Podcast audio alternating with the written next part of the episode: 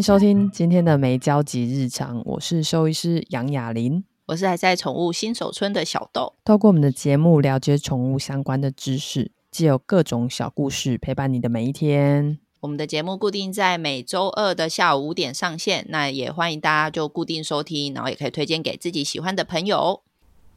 好，那我们这周延续品种犬系列，那。继续讲，呃，上一集有提到的黄金猎犬，那我们这集从黄金猎犬是不是好照顾的品种来开始聊吧，雅琳。好，我们来讲一下，它其实我觉得黄金猎犬不算是好顾的狗狗，它会蛮常来找兽医的。那基本上不管是皮肤啊、骨骼啊、心脏啊，是因为它其实。很受流行，所以它一直大量的被培育。然后当初培育上面又没有去把这些不好的疾病筛选掉，就反而就是一直培育，所以这些疾病都有点根深蒂固留在黄金猎犬上面了。那我先讲第一个啊，就是黄金猎犬的它的毛发，它是水猎犬，所以它的。毛发外层的毛发是防水的，然后底层会有浓密的毛发是帮它就是保温的，所以你可以发现台湾其实蛮多黄金猎犬养黄金猎犬的主人，你就会发现说，哎，你家的狗的味道蛮重的，可能会臭或者是皮肤发炎的一个状况，是因为。你可以去想到它，它真的很喜欢水，所以外层的毛发防水，但里面有很多很细的细毛，所以你就必须要帮它适度的做打理，就是你要帮它定期的梳毛，让它把这些不要的废毛可以替换掉，让它的底层的毛发是可以有空气是流畅的，而不是就全部都直接就是塞在皮肤上面，它就有可能会造成急性湿疹。就是你整个毛发都密不通风，那狗就会很痒，而且甚至会造成很疼痛这件事情。急性湿疹英文其实叫 hot spot，就是它会又红又肿又热，它会在就是盖在皮肤毛发下，外面防水，你就什么都看不到。接下来台湾的天气像呃最近还算凉凉的，但是如果是夏天，它就是潮湿闷热，它的皮肤浅表就开始受伤了，然后细菌就开始在这里生长，皮肤发炎。诶，接下来碰到很痛，然后我刚刚讲过，狗狗就会很贴心的用它的嘴巴去啃一啃，用它的爪子去抓一抓，那嘴巴的细菌、爪子上的细菌又继续去把这个伤口扩大，所以当你把毛发翻开的时候，它会一片整个都是红、潮湿、红肿，甚至有出现脓样的分泌物，然后就会持续去扩大。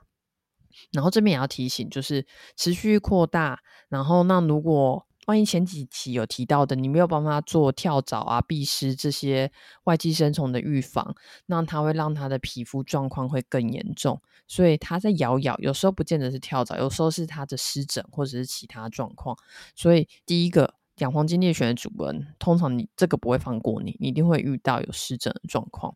第二个是皮肤的部分，那因为它基本上是耳朵是垂的，就比较容易有外耳炎。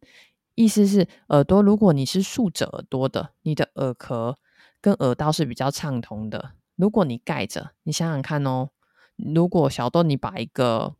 里面可能会长有一些细菌的地方都盖着，那细菌就可以在里面滋生，它就可能会造成外耳炎。然后它耳朵很痒，它又很难去掏耳朵嘛。我们很简单，哇，拿着棉花棒，哇塞，掏耳朵。要多深，要哪里痒都可以抓得到，但狗狗没办法。狗狗突然，如果它们耳朵痒，他们会做的事情是，除了用后脚抓之外，他们会甩头，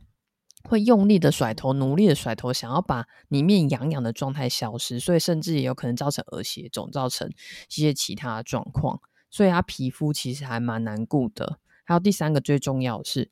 黄金猎犬很容易有异位性皮肤炎。异位性皮肤炎就是真的会像小孩小孩子，就是有时候就会讲说，哦，我家的小孩异位性皮肤炎，他就会去抓，包含他的眼周、耳周、腹部、鼠蹊部、腋下、指尖，能抓的地方都被抓，那就会毛发就会掉。那如果持续抓，就可能造成色素沉淀，就是常常去抓的那个区域就会变得黑黑的、脏脏的。嗯嗯，对，所以这个。发生比较年轻，在六个月到三岁，其实就会发生了。所以这个这几个状况，其实带到动物医院去跟医生讨论判定，其实都可以去知道可以怎么样去做治疗。那能提醒大家的事情是家里的通风，然后你要帮他就是定期的梳毛，然后帮他去就是使用那些外寄生虫的预防药，才能。才能真的是好好保护它的毛发。如果今天下大雨，外面淋雨回来，你还是要擦干。虽然它外层的毛发防水，但是它有很密的底毛。当底毛没有去把它清理干净的时候，就有可能造成湿疹。所以结论啊，黄金猎犬的皮肤很难顾。嗯，一部分原因是因为它是长毛的关系，长毛又是水猎犬，就是毛发有点防水，反正就会有点不透气了。因为我看网络有人讲说，黄金猎犬是有分英系的黄金猎犬跟美系的黄金猎犬，这两种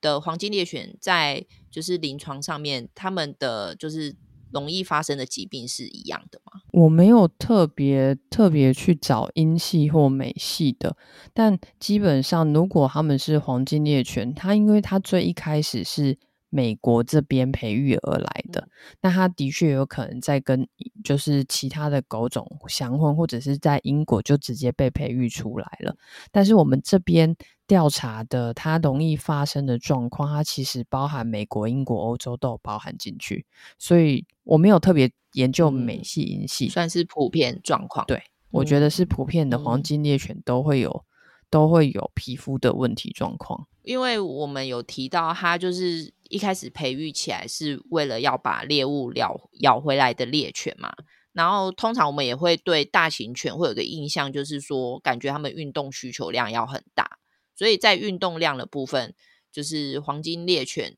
它是属于要每天出门的那一种吗？对，没错。它是猎犬，所以按照它的背景，它每天至少需要一个小时，最好是两个小时的运动，你才能帮他消余消耗多余的能量啊。每天适当运动，你会想说，哎，要哪些运动？他就是巡回猎犬，你甚至在家里跟他玩你丢我捡的游戏，都会他都会很开心。就是他有这些运动需求，你应该要去满足他。所以其实适合黄金猎犬的运动有散步。慢跑、追求，所以你都要陪他一起去做这些东西，那其实都会增加就是你们之间的感情。然后，如果你没有把他这些多余的能量消耗掉，那你就注意一下你家的沙发，注意你家的椅子脚，就是 他们可能会破坏了，会想要把这些能力能量消耗掉，或者是他会想要吵你啊。你把他散步弄累了，回家他就乖乖睡觉，跟小孩一样。小孩如果暑假，暑假那？哦，拜托，平常上课都起不来，暑假都超级早起的，他就有很多能量，把它放电放完。那也可以提醒大家，就是如果你在设计要跟黄金猎犬玩的，就是你丢我捡或者是游泳，它可以。让他的体能体态特别好，游泳其实也会蛮适合他们，因为黄金猎犬等下会提到，他们很容易有一些骨关节的问题，但如果游泳，它其实可以降低它骨关节的负担，又同时可以增加它的肌力，所以相对是蛮好。如果你是一个户外人，会蛮推荐你养黄金猎犬，它可以好好陪伴你，但平常你在在家上下班平日的时候，你的。上下班的运动时间就要拉长，就是甚至早中晚都可以让他比较长时间的散步。嗯嗯，刚刚既然有提到就是疾病的部分，我来问一下，就是有一个黄金猎犬的终身研究计划，然后他的那个研究计划是说，就是他是在二零二三年七月发表的一个终身研究计划，那累积了十一年的研究计划里面。有记录出，就是被诊断有四类型的癌症，黄金猎犬有超过五百例。这个四个类型的癌症包含了血管肉瘤、淋巴瘤、肥大细胞瘤跟骨肉瘤病例。这个莫里斯基金会的首席项目官他就说，这个研究来说是是一个很呃意义很重大的。他们研究计划一开始是有三千零四十四只狗。那目前只剩下一千六百五十三只狗狗，不过基金会还是持续的记录这这些研究狗的参与接下来的生活。那你这边先，我们先一个一个来好了，我们先补充一下，就是我刚刚提到的那个莫里斯动物基金会，你可以帮我们介绍一下吗？好，就是这个研究计划，我觉得其实蛮伟大的。他就真的在了解黄金猎犬，这在这十一年当中，让他到底会有哪一些癌症的发生，然后做了这些记录。因为我当初看到的时候，想说莫里斯基金会是谁啊？不太认识这个。研究到底可不可信？所以我去查了一下，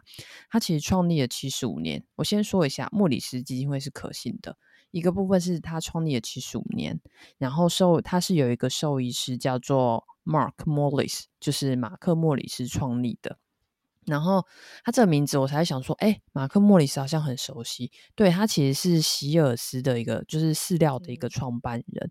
但是他最一开始，他其实是先成立的动物医院。在一九二八年，有一间动物医院，也算是美国很早期的小动物的动物医院。像台湾现在，台湾的动物医院其实有一千八百家、一千九百家，但是在台湾最一开始的家数也是很少的。这个基金会跟一个协会是有相关的，是因为就是 Morris，他除了成立基金会之外，他也在一九三三年成立了 AAHA 美国动物医院协会，它的目的是提高动物小动物医疗的。水平，然后也为大家带来临床的新知识。我不认识，就是我不认识莫里斯基金会，但是我认识 AHA，就是每一年他都会去提供更多更新的资料，比如说他会告诉你。疫苗施打的准则应该是怎么样子？嗯，疫苗施打的计划是不是应该要做调整？甚至每一年健康检查，你应该用怎么样的频率去做检查？有哪些特殊的种类应该怎么样去做调整？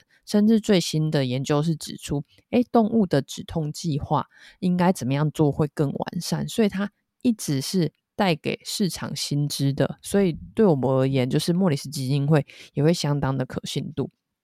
那我讲一下，就是。就是 Mark Morris 好了，他其实为什么最一开始他会研究出饲料，其实是蛮早的，在美国经济大萧条的时候，在一九二九到三九的时候，因为经济大萧条，所以人类的生活条件很恶化，人都没有东西吃了，所以其实真的影响到宠物，所以那时候他也开了动物医院，在那时候的动物医院来看诊的很多的狗的病患都患有肾病。就是都变肾衰竭，有一些肾脏的机能上面的伤害，然后他才去发现的说，哎，因为经济萧条，所以这些狗它们只能吃的饮食当中，从人类的。变成是人类的食物，或者是更恶质的罐头，或者是狗粮，这些低蛋白质含量，或者是蛋白质含量不够佳的，才造成的肾衰竭。所以那时候他会知道说，其实没有没有办法，没有办法解决这个问题，就是他饮食就是这个状况。当初最一开始也没有处方饲料，是就是从这个时候才开始有处方饲料，就是生命的动物应该要合适的营养。所以他就自己研发的狗粮，应该要有多少蛋白质比例，多少的，就是各个方面资料的比例。好，所以他就是针对于这个肾脏病，然后去提供了这些相对应的饲料给他。甚至有一个导盲犬 Buddy，那他其实也是因为肾衰竭，但使用了这个就是饲料之后是有改善的。那最后。就是 Morris，他就跟就是 Burton Hill 跟 Hill Packing Company 合作，把这个产品就是让这家公司去生产，也是现在大家知道 KD 啦。所以 Morris 基金会当初就用这个 Body 基金会去去创立去创立这些就是基金会，是因为。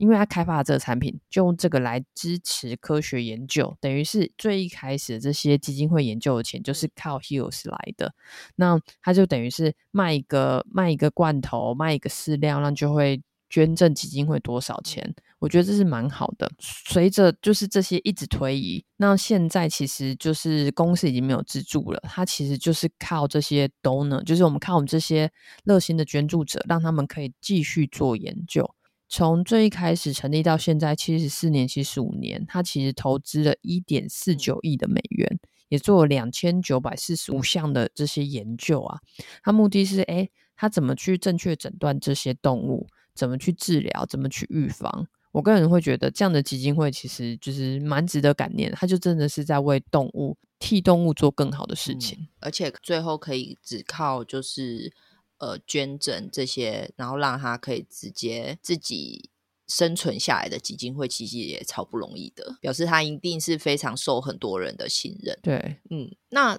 再回头讲，就是。刚刚我们讲说，他那个累积史针对黄金猎犬的那个终身研究里面，那个有被记录的四类型的癌症的黄金猎犬超过的五百例这个部分。好，我们来跟大家就是分享一下，如果你真的养到的是黄金猎犬，然后那我们来分享，除了皮肤问题之外，另外一个就是团块肿瘤。那不管你是不是养黄金猎犬，建议就是有养狗狗、猫猫的毛爸毛妈们。你每个礼拜，你就是他坐在沙发旁边陪你看电视的时候，你应该就把它抓过来撸一撸，不是只光吸它的味道，你应该用手到身体从头到尾帮他摸，他有没有任何的小团块、任何的不舒服的状况，你都可以及早发现。你是唯一一个可以及早发现的人，那有任何问题都可以跟兽医聊。好，那我们介绍一下这四大类，有一些。这里面不是不是全部都摸出来，有一些是长在身体里面，是的确摸不出来，所以才会提说 AHA 有提到说，就是会有按照动物的年纪，会有每半年到每一年帮他做一次定期的健康检查，既有超音波，既有 X 光，都有可能提早发现。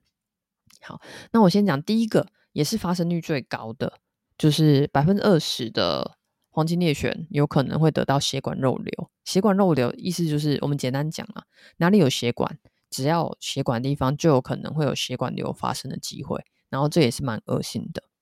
呃，第二个比较常发生的是淋巴瘤，大概有十三趴。那它就是淋巴瘤，就是淋巴结跟淋巴系统，它就是长出癌症。它有可能只局限在淋巴结，或者是它有可能扩散到整个身体，因为身体有淋巴系统。淋巴系统流到哪里，那它就会把癌症扩散到哪里。所以淋巴瘤会注意到的会是，你会摸它的，就是不管是下颌淋巴结、膝骨淋巴结，就是身上会有一些小小团块、小肿块。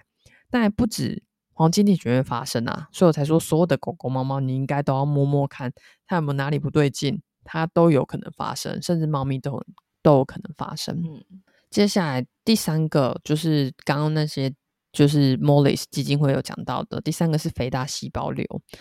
我我刚刚讲的二十八、十三趴、一点三九趴，这是除了 Moelis 基金会之外，也有也有其他的就是统计报告一起把它合并在一起的。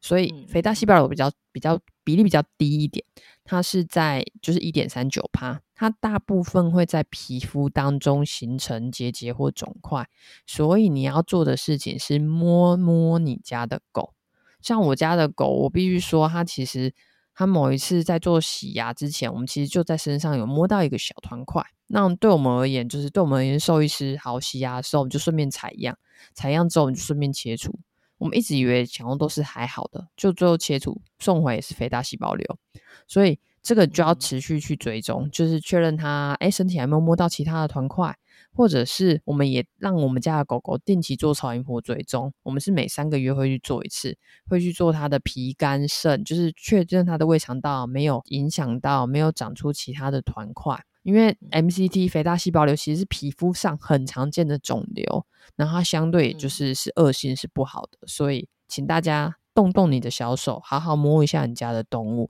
有任何不正常的团块，都带到动物医院去跟医生讨论。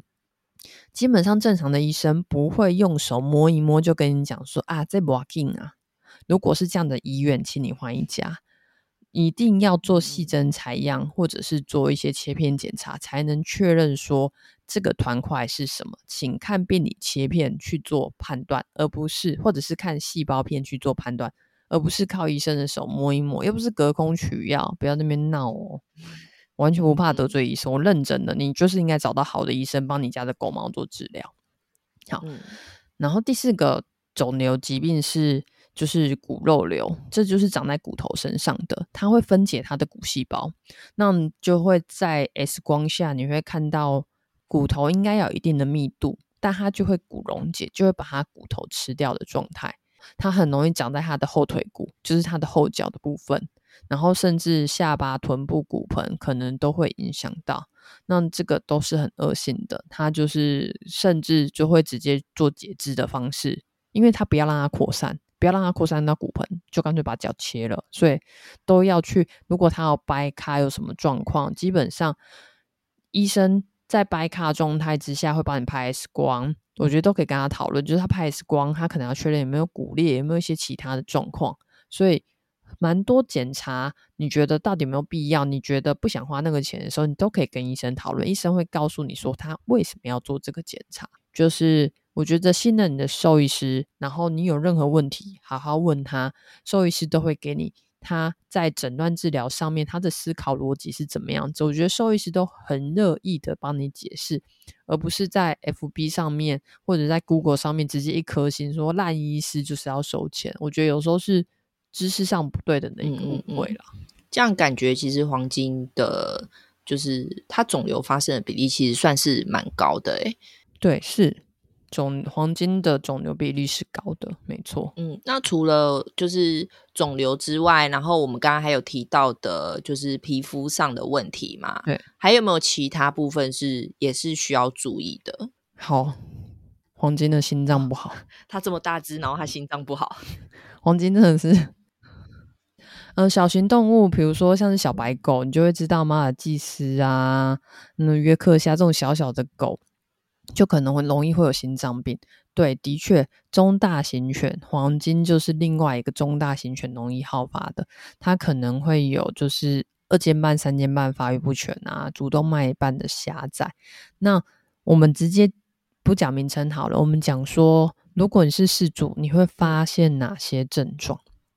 第一个部分。心杂音，心杂音可能要交由医生去听，但是你可以当他心杂音很严重的时候，你甚至不用听诊器，你摸他胸腔，你都会觉得那个跳动真的是异常的明显。就是希望你家狗不要这个状况，但是如果他有心杂音，带去动物医院，医生用听诊都可以听出来。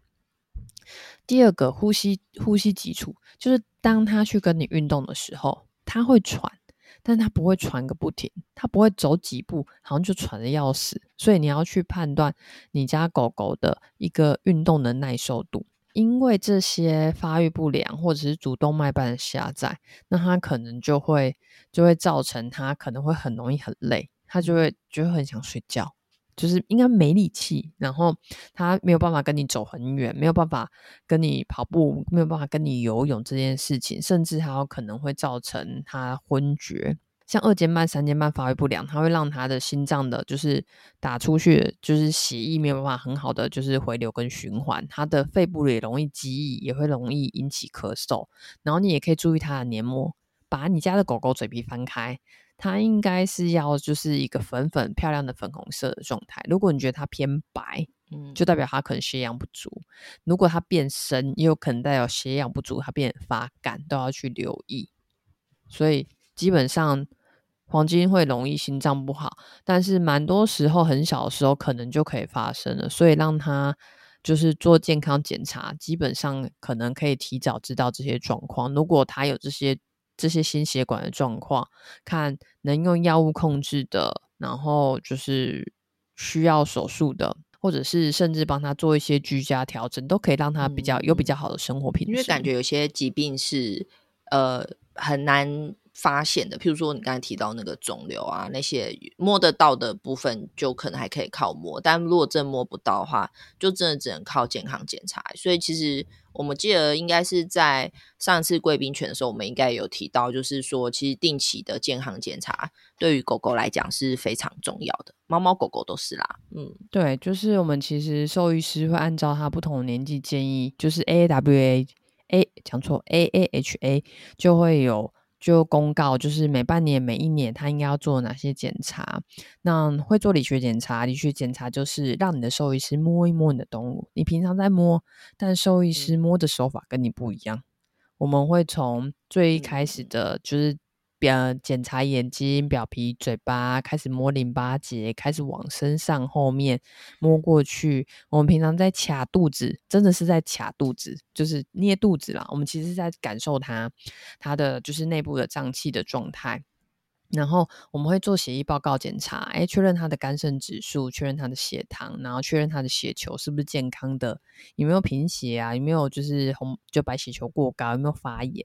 影像检查我们会做超音波跟 X 光去确认，去确认他整个内内脏的构造、身体的状况。血液检查当中可能还会做一些快筛，有没有一些传染病，就是比如说。你没有在用外寄生虫的用药，甚至有在用，狗狗都可能会得到一些传染病，比如说像是艾利希体这些，那它都会有一些相对应的症状。所以应该说，你有任何问题，其实都可以跟兽医师讨论。然后你做完这些检查报告结果，医生也会详细的跟你说明说，哎，它发生了什么状况，或者是医生会说，恭喜你是一个健康宝宝。那目前就是持续维维持你目前的饲养状况。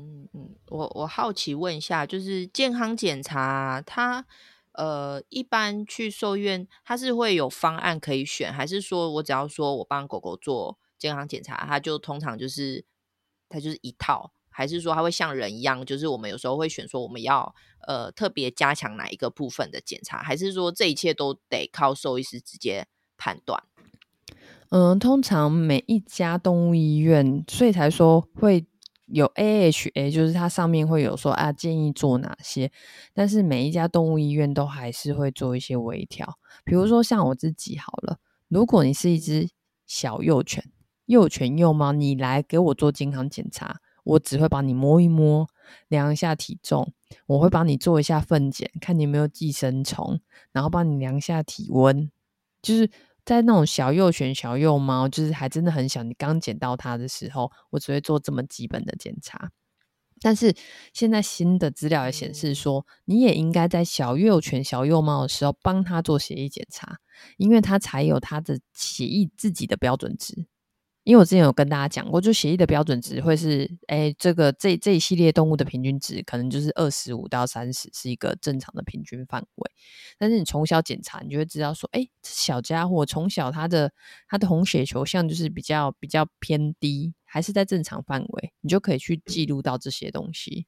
对，所以都还是。会按照医院去有不一样。那那刚刚小豆的问题是，那我我有一只动物，那我要去做健康检查，你可以去跟医生讨论，就是哎，我现在想要做健康检查，那医生有没有比较建议他要做哪些东西？医生会给你建议。那医生的建议如果没有涵盖到你想要的，你当然也可以跟医生开口，就是那个都是你家动物的，就是健康报告的指标，对。然后现在蛮多动物医院也会不定期的做一些优惠啊，比如说就是做健康检查啊，做一些东西。就像嗯，我之前在临床的时候，因为我之前是做做动物医院管理，那我们在做健康检查的时候，其实其实会有十趴的机会会抓到它生病了。哦，蛮高的耶。嗯，有时候主人会说会说哈，我做完检查都没事。我说哎，你应该要开心呢，他都没事。你得到的是一个健康的小狗，而不是你做完检查发现它其实好像它有早期肾衰竭了。可是我觉得这也都是好的，它还没有临床症状，我们可能再定期回诊几次，我们可能做哪些东西去去确认它的身体的整个状况。对，那感觉黄金虽然是这几十年来就是都很受欢迎的品种，不过感觉它也不是算是太好顾的狗狗，因为它的好发疾病蛮多的。确实，就如你所说，就是哦，要多准备一些 口口采购用这样子。对，就是然后因为中大型犬它的存活的寿命也比较没有那么长，所以大家其实都要做好心理准备。我觉得它很友善，但它其实。就是疾病方面，我觉得没有这么好养。对，嗯嗯，好，那它真的很乖哦。对啊，而且很可爱。嗯，好，那这一集就黄金猎犬，我们就说到这，会不会有点寂寞？应该还好啦，哈，应该还好。嗯，好，那我们今天黄金猎犬就聊，跟大家聊到这。那如果你有想要知道，就更多我们。没讲到的，然后你想知道黄金猎犬的事情的话，你也可以到我们的粉专跟我们说，这样，然后我们在之后有机会，我们都可以陆续补充进来，这样子。那如果大家有任何知道想要知道的其他的议题啊，也可以留言给我们。那如果你是 Apple Podcast 的听友呢，请帮我们划一个五颗星，然后也可以留言给我们鼓励。并分享给有兴趣的毛爸毛妈们。然后也可以在我们的粉丝专页留下其他你想知道的事情喽。那我们期待下周见，拜拜，拜拜。